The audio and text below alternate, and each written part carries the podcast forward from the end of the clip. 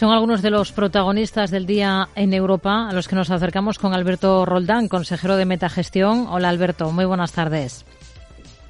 Buenas tardes. Bueno, tenemos por un lado el foco puesto en esos resultados empresariales que han sido muchos y algunos bastante llamativos y el otro ojo puesto en las conclusiones de la reunión de tipos de la Reserva Federal, la primera de este ejercicio. ¿Algo en concreto espera de ese encuentro o va a ser una reunión de puro trámite?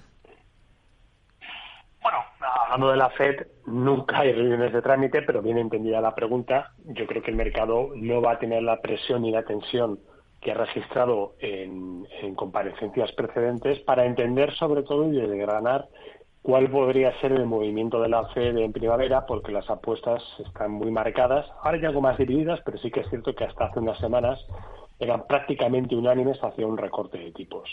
Mi sensación particular es que la FED no va a entrar en jardines complicados, aunque es cierto que desde hace mucho tiempo gobierna por y para los mercados y que sus decisiones no tienen la autonomía ni la independencia que serían deseables. Pero dicho esto, creo y la sensación que tengo personal es que va a dejar transcurrir al menos un año desde la última subida de tipos, que fue en julio del año pasado, hasta que eh, pues pueda anunciar ese recorte de, ese tipo, de tipos de interés que en términos prácticos puede indicar un cambio en la política monetaria, pero la realidad hace ver que no va a suponer un cambio trascendental en cuanto a las decisiones de la Fed vigilancia de la inflación y tener un poco de control sobre la, masa monetaria. Bueno, yo creo que por resumir un poco las cuentas, el mensaje va a ser algo menos presionado de las últimas comparecencias y creo que ese recorte de tipos va a tardar un poquito más de lo que el mercado está poniendo en precio ahora mismo. Por el lado de los resultados, tenemos mucha farma hoy que ha presentado cifras en Europa. Eh, muy buen tono el que está registrando hoy en bolsa Novo Nordisk después de las cuentas de 2023, que entiendo que no esa fortaleza en resultados no sorprende a nadie, ¿no?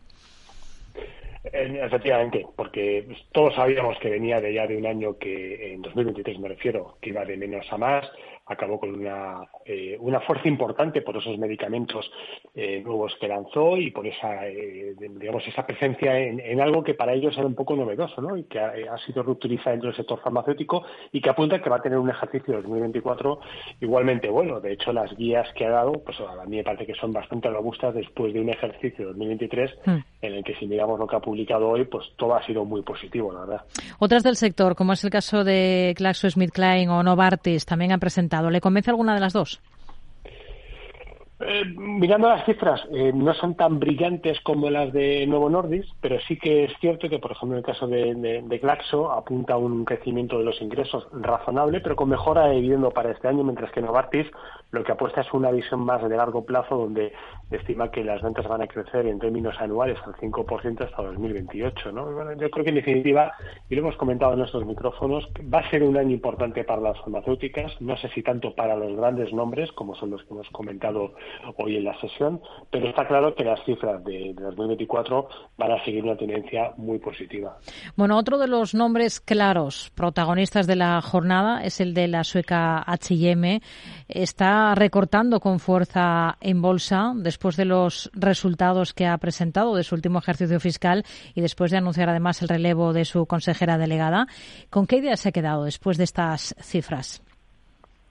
Pues es que ha sido bastante malas, la verdad. No solamente por lo que el consenso esperaba, que no deja de ser una mera referencia, sino porque, bueno, yo creo que en términos operativos está muy por debajo de lo esperado, sobre todo en el margen neto, que es la parte de la cuenta de resultados que te envía un poco la valoración. Ha sido, ha sido malas, ha sido, mm, yo creo que, muy débiles. Además, un trading statement que es el anticipo de las ventas en este trimestre en curso, pues también apuntan a una caída significativa del 4%. Bueno, yo creo que ellos eh, en el esfuerzo de comunicación que han dado un objetivo de margen del 10%, pues mm, le va a costar mucho alcanzarlo porque está muy por debajo de esas cifras, ¿no? Hmm. Y lo peor de todo es que la compañía está a 23 veces beneficios, es decir, que no está ni siquiera barata con estos múltiplos. Las comparativas dentro de, de, de compañías del sector en Europa ni siquiera le benefician. Yo creo que está en una espiral bastante negativa y la salida de su CEO tampoco le ayuda. Ya tenemos los resultados de los dos grandes bancos eh, españoles, de BVA y Santander, nuevos récord en ambos casos. ¿A partir de ahora qué? ¿Creen que han tocado mm. techo en, en materia de resultados? Eh, es una gran pregunta. Yo creo que si hablamos solamente por resultados, vamos a tener al menos un par de trimestres donde esta secuencia de de resultado histórico la vamos a seguir viendo, ¿no? Con los tipos arriba y hasta que empiecen a cambiar de tendencia, pues los bancos son máquinas de hacer caja y esto va a ser, va a ser así. ¿Qué es lo que pasa? Que en el caso de Santander, por ejemplo, es cierto que eh, su rote está en, un nivel extraordinario comparado en los últimos 10 años, pero también la valoración ya apunta que está muy puesto en precio. A mí me cuesta creer que eh, cotizando a, prácticamente una vez su valor tangible pues tengan algo más que contar. Eh, veo un poquito más de opcionalidad en BVA porque, bueno, México está funcionando muy bien, va como un tiro en la economía y creo que eso le, da un poquito de ventaja respecto a Santander, donde aquí sí creo que la valoración eh, ya apunta que superar los cuatro euros eh, es un poco la referencia y más allá hay que ser optimista.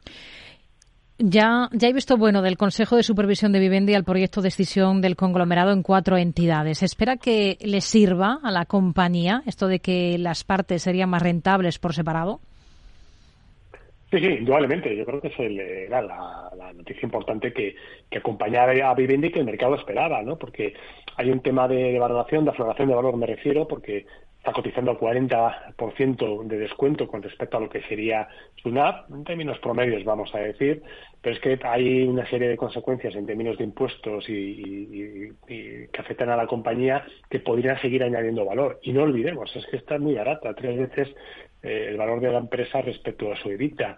Bueno, yo creo que con el crecimiento orgánico que espera tener en algunas áreas y esta floración de valor, es una noticia netamente positiva y desde luego pues aquí abre eh, un interrogante de si el mercado va a empezar a girar hacia el sector de telecomunicaciones barra media, donde sabemos que en Europa hay muy poco interés y muy poco atractivo.